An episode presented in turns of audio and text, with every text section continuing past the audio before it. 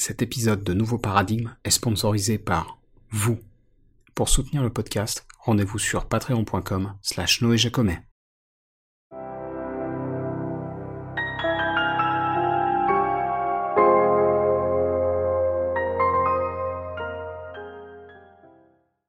Salut à toutes et à tous, je m'appelle Noé Jacomet et vous écoutez Nouveau Paradigme, le podcast qui explore les problèmes et les courants de pensée qui parcourent notre société sans tabou et sans préjugés.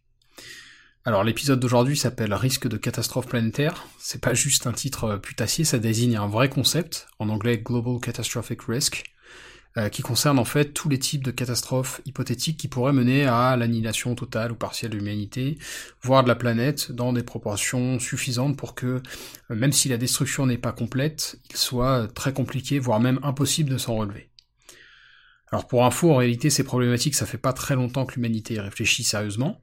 On a commencé, on va dire, au XXe siècle, en gros. Et une référence notable en la matière, c'est Nick Bostrom, qui a notamment publié un article euh, intitulé Existential Risk en 2002.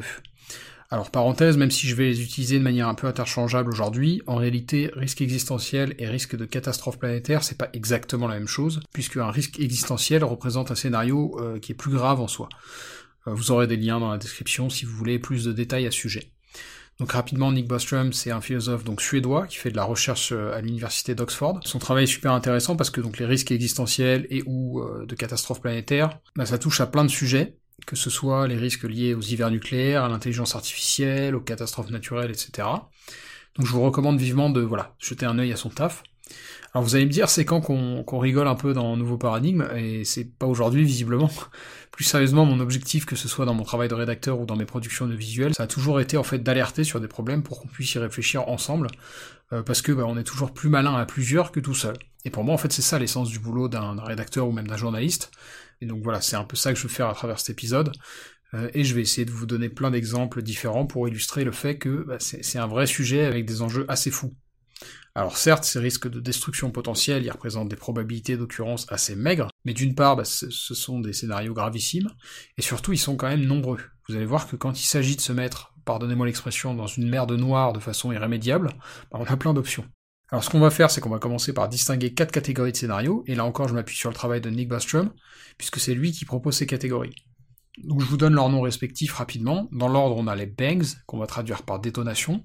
Ensuite, on a les crunches, les effondrements.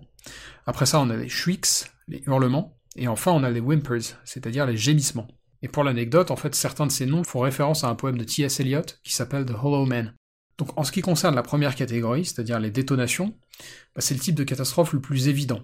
Euh, c'est aussi la catégorie où on a le plus d'options, avec des scénarios dans lesquels la vie sur Terre s'éteint complètement et de façon assez soudaine, du fait d'une catastrophe quelle qu'elle soit. Donc ça peut être un accident aussi bien qu'un acte de destruction volontaire. Alors vous l'aurez compris, dans cette catégorie, on retrouve les scénarios d'holocauste nucléaire, les risques bactériologiques, les catastrophes naturelles et bien plus en fait. Donc quelques exemples, j'ai mentionné les catastrophes nucléaires, et ça c'est plus évident donc j'insiste pas là-dessus. En revanche, un autre risque qui me paraît intéressant et qui est aussi lié au progrès technique de l'humanité, c'est celui d'intelligence artificielle. Alors de ce que j'ai lu, une des estimations communément admises dans les milieux de la recherche sur l'IA veut que la possibilité de création d'une super intelligence ce soit pas une question de siècle, mais plutôt de décennies. Donc d'ici 20, 30, 40, 50 ans, on devrait pouvoir atteindre le moment où l'IA est plus intelligente que le plus intelligent d'entre nous, et donc capable de s'améliorer sans assistance humaine. Et un des risques liés à ça, c'est que si on n'a pas fait en sorte que l'IA soit parfaitement alignée sur nos meilleures intuitions morales, bah elle provoque des choses catastrophiques. Alors ça veut pas forcément dire qu'on se retrouverait dans un scénario à la Matrix ou Terminator, mais il est quand même possible que si on n'a pas programmé correctement cette super intelligence, bah elle mène à notre destruction totale. Alors pour info, ces questionnements, ils ont notamment été mis en avant par le travail d'Elisa Yudkowsky, que je vous recommande. Vous aurez les liens dans la description sur YouTube. Dans le même registre, on a les risques liés au développement des nanotechnologies. Donc les nanotech, c'est un champ de recherche d'avenir qui vise à développer des toutes petites machines qui auraient des dimensions équivalentes ou même inférieures à par exemple des bactéries. Et on voit souvent ça dans la science-fiction, parfois sous le nom de réplicateurs par exemple, puisqu'effectivement l'objectif c'est que ces petits robots soient capables de se dupliquer. En principe, l'un des champs d'action privilégiés de ces technologies, c'est celui de la médecine. Mais il est possible, comme pour l'IA, qu'on chie dans la colle et qu'on conçoive des technos de manière dangereuse, voire que ces technos soient utilisés délibérément de manière dangereuse. L'une des craintes dans ce secteur, c'est qu'une fois qu'on sera en mesure de créer ces petits robots, il sera beaucoup plus simple de s'en servir que de s'en protéger. Auquel cas, on serait mis face à une sorte d'escalade ou de course à l'armement, un peu de façon similaire à ce qu'a été la création de l'arme atomique. Toujours dans cette même catégorie des détonations, et de façon similaire, on a les armes bactériologiques. Alors là, c'est de notoriété publique, notamment depuis la Première Guerre mondiale, qu'on peut tout à fait utiliser le progrès dans le domaine de la chimie ou de la médecine à des fins belliqueuses. On a vu ça par exemple avec les différents types de gaz qui ont pu être utilisés dans des conflits armés, pour décimer des troupes ou même des populations. Et donc en ce qui concerne notre sujet, bah, le risque c'est qu'on crée un pathogène ou une arme chimique susceptible de détruire totalement la vie sur Terre, ça peut arriver de façon accidentelle. En 2001, par exemple, il y a une équipe de chercheurs australiens qui travaillaient sur des solutions de contraception pour les souris, parce qu'en Australie, ils ont régulièrement des invasions de souris. Et donc, en planchant là-dessus, ces chercheurs, ils ont créé par inadvertance une version ultra létale du virus de l'ectromélie. Donc en temps normal, ce virus, il provoque ce qu'on appelle la variole de la souris, il n'est pas transmissible à l'homme, et les symptômes qu'il provoque, ça s'apparente à une forme de gangrène sur les pattes des rongeurs. En l'occurrence, cette souche du virus de euh, même si techniquement elle n'était pas transmissible aux humains, bah, elle était assez inquiétante puisqu'elle avait un taux de mortalité de 100% à 9 jours.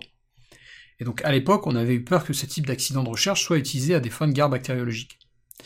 Un autre exemple, et ça c'est raconté notamment par le philosophe australien Toby Ord dans son bouquin qui s'appelle The Precipice, en 2012, Ron Fouchier, qui est un virologue néerlandais, avait publié une étude qui portait sur le virus H5N1. H5N1, c'est un des sous-types du virus de la grippe A, euh, qui est très dangereuse, elle a un taux de mortalité de 60%, euh, et qui est transmissible à l'homme depuis l'animal, mais pas transmissible d'une personne à une autre. Et ça va en scandaliser certains parmi vous, mais Fouchier, son travail, il portait sur euh, qu'est-ce qui fait que ce virus devient capable de passer d'un humain à un autre. Alors je vous avoue que moi-même je trouve ça un peu chelou personnellement, mais Fouchier et son équipe, ils disaient être bien intentionnés. Et en gros, ils avaient fait en sorte que le virus soit transmis successivement chez une dizaine de furets, parce qu'on utilise beaucoup les furets dans la recherche euh, sur les virus grippaux, parce qu'apparemment ils représentent un assez bon modèle de comment ces virus peuvent infecter les humains. Et donc à la fin de leur expérience, le H5N1 avait suffisamment muté pour pouvoir se transmettre sans aucun problème d'un mammifère à un autre. Alors évidemment, il y a toujours un intérêt à comprendre comment les choses fonctionnent, et en soi, cette recherche, bien sûr, elle présente un intérêt, mais bon, on voit quand même assez facilement comment euh, une telle démarche pourrait partir en sucette. Et évidemment, c'est sans parler des possibles euh, utilisations délibérées de ces connaissances, par exemple, que ferait, je sais pas si on imaginait l'État islamique, s'il était capable de synthétiser des virus comme il voulait, euh, je pense qu'il s'en servirait d'une manière pas forcément euh, très humaniste. Perspective réjouissante, n'est-ce pas? Enfin bref, je vais pas épiloguer sur cette première catégorie, retenez juste que les scénarios type détonation, il y en a plein, notamment des catastrophes naturelles dont j'ai pas parlé, une comète ou un astéroïde qui s'écrase sur Terre, ou même la possibilité d'un pathogène qui apparaîtrait spontanément, d'un réchauffement climatique drastique qui détruirait euh, toute forme de vie, ou presque. Euh, d'ailleurs, on soupçonne que ça se soit passé sur Vénus. Vénus, la température actuelle euh, se situe à 450 degrés. Et puis toujours dans cette catégorie, il y a même des, scénarios plus farfelus, genre euh, une invasion extraterrestre, euh, ou encore la possibilité qu'on vive dans une simulation. Et d'ailleurs, je pense que vous avez déjà entendu parler de cette idée qu'on appelle l'hypothèse de simulation, mais voilà, dans un tel cas de figure, bah, il est possible que ce qui nous apparaît comme la réalité soit tout simplement arrêté d'un instant à l'autre. Bref, il y a plein de possibilités, mais voilà en gros pour la première catégorie qui induirait de fait une destruction totale de notre espèce.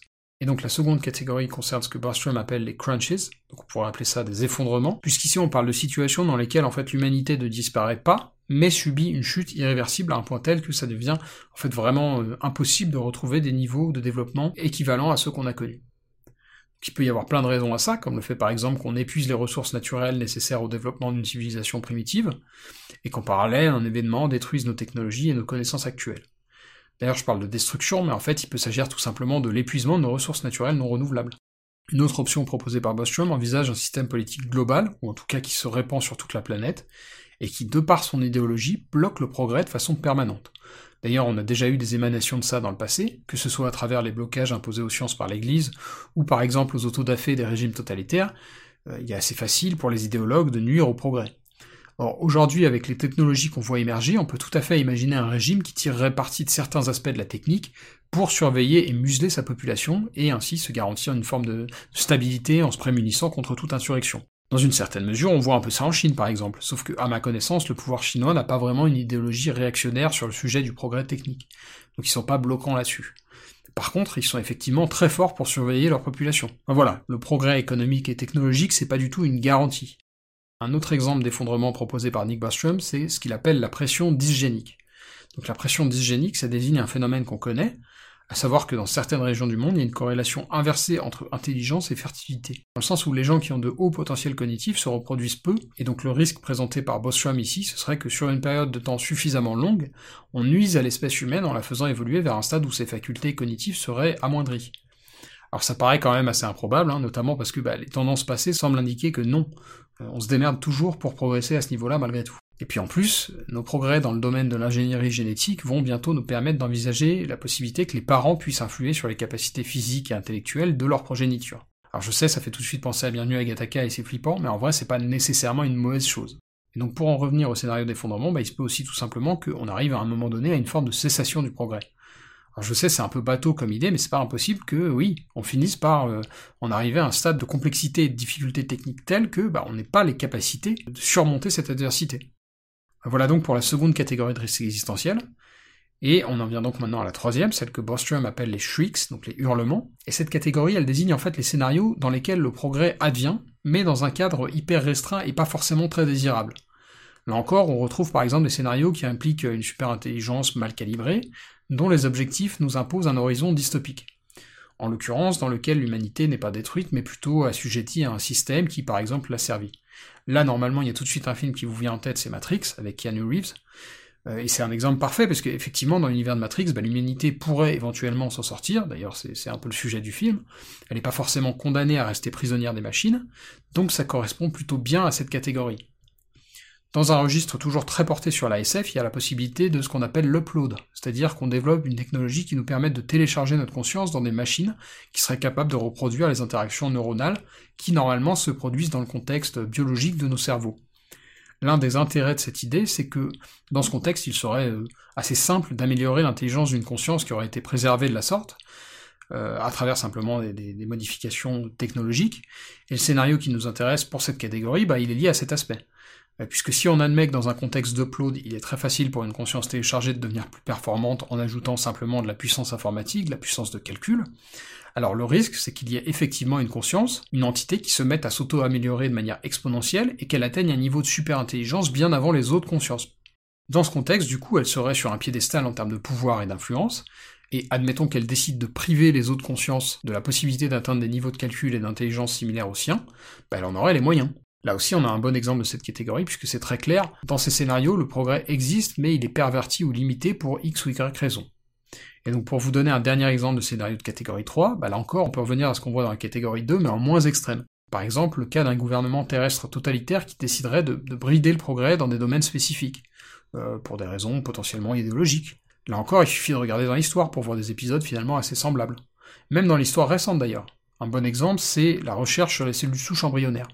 C'est un domaine ultra prometteur que ce soit dans le domaine de la grève, de la génétique ou même pharmaceutique, pour des raisons qui sont liées à la nature de ces cellules.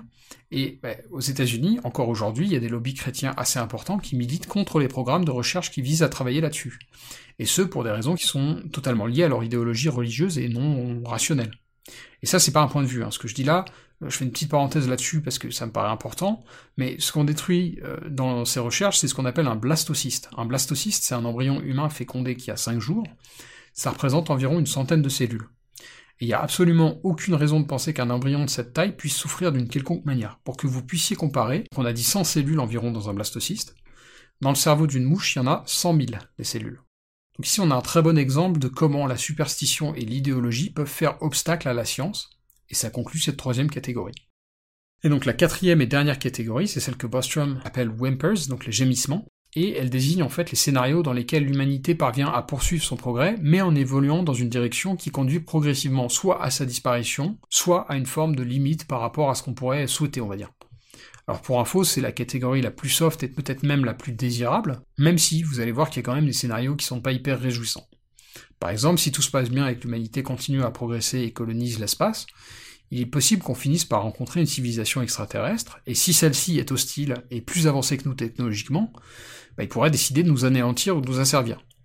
Bah, vous l'aurez compris, ce scénario il est un peu différent de l'invasion extraterrestre de la catégorie des détonations, puisque ici l'humanité est tellement avancée technologiquement que son expansion est gigantesque. Et c'est ça qui fait que ce scénario est un gémissement puisque du fait de la dissémination de l'humanité aux quatre coins de la galaxie et potentiellement même plus, bah, elle pourrait en fait pas être anéantie en un instant, comme dans la première catégorie de catastrophe. Un autre scénario qui appartient à cette catégorie, il avait été proposé par Robin Hanson. Alors c'est marrant parce que donc Hanson, il est en fait prof d'économie, mais il fait aussi de la prospective, notamment euh, dans un papier qui s'appelle Burning the Cosmic Commons, où il développait une réflexion économique sur le sujet de la colonisation interstellaire et de l'expansion de l'humanité. Et dans ce papier, il proposait un scénario qui correspond au gémissement, puisque le risque mis en avant, c'est que en nous engageant dans cette démarche expansionniste, bah, on crée un paradigme dans lequel l'humanité entre en compétition avec d'autres entités intelligentes, et que la stratégie la plus payante du point de vue de l'expansion finale, bah, elles sont pas forcément en accord avec nos valeurs. Un bon exemple de ce scénario, ce serait d'imaginer par exemple si on était en compétition avec une race extraterrestre qui dédierait 100% de ses ressources à son expansion. Nous, humains, de notre côté, on a toujours fait des choses un peu diversifiées. Par exemple, ce que je fais là en travaillant sur cet épisode, bah, c'est pas directement lié à l'expansion de l'humanité. Et donc du point de vue d'une espèce colonisatrice, on peut considérer que toute activité qui n'est pas directement liée à la colonisation est une perte de temps, d'énergie et de ressources. Et donc ce trait-là, qui semble être intrinsèque à la nature humaine, bah, ça pourrait in fine causer sa perte. Je sais pas si je suis très clair, et d'ailleurs je vous avoue que voilà, se frotter à ce genre de papier, ça rend humble, en tout cas, moi, j'y ai clairement vu les limites de ma compréhension. Il y a des calculs qui me paraissent euh, une complexité folle, mais en gros, ce qu'il faut retenir de cette dernière catégorie, c'est que sa nature même implique des événements qui se déroulent sur des périodes extrêmement longues, et du coup, par définition, ils sont à l'opposé de la première catégorie, celle des détonations. Voilà donc pour les risques de catastrophes planétaires et risques existentiels selon Nick Bostrom. Il y a évidemment beaucoup plus à dire que ce que je vous ai dit. D'ailleurs, pour les anglophones, je vous ai mis tout un tas de liens dans la description, dont l'article original de Bostrom. Et sinon, bah, j'aimerais faire une parenthèse avant de conclure, parce que je sais pas pour vous, mais moi, j'ai constaté une sorte de bug mental, on peut dire, qui s'opère dans mon esprit quand je réfléchis et que je me documente sur ces sujets. Et ce bug, c'est que en fait, au lieu de m'effrayer, bah, tout ça, ça me fascine complètement. Il y a même un côté fun à faire des recherches là-dessus, et je vous avoue que je me l'explique pas bien, parce qu'on parle de scénarios qui sont, dans l'ensemble, très graves. Euh, je me demande si ça n'a pas à voir avec la pop culture, puisque notamment dans le cinéma, ce sont quand même des sujets qui sont extrêmement présents. Après, et pour être un peu plus sérieux, bah, je trouve aussi que c'est un bon exercice de conséquentialisme. Donc vous vous souvenez, le conséquentialisme, j'en ai parlé dans l'épisode 2, c'est un concept qui veut qu'en philosophie morale, on ne peut pas porter de jugement sans prendre en compte les conséquences d'un événement ou d'une décision. Et donc les risques existentiels, bah, c'est que ça en fait. Un travail de prospective sur les conséquences. Et donc de ce point de vue-là, ça me paraissait aussi très intéressant d'en parler aujourd'hui. Euh, je vais donc clore cet épisode là-dessus. Comme d'habitude, j'espère revenir sur ces sujets à l'avenir, idéalement avec un ou une invitée un peu spécialisée. Et en attendant, prenez soin de vous et à bientôt dans Nouveau Paradigme.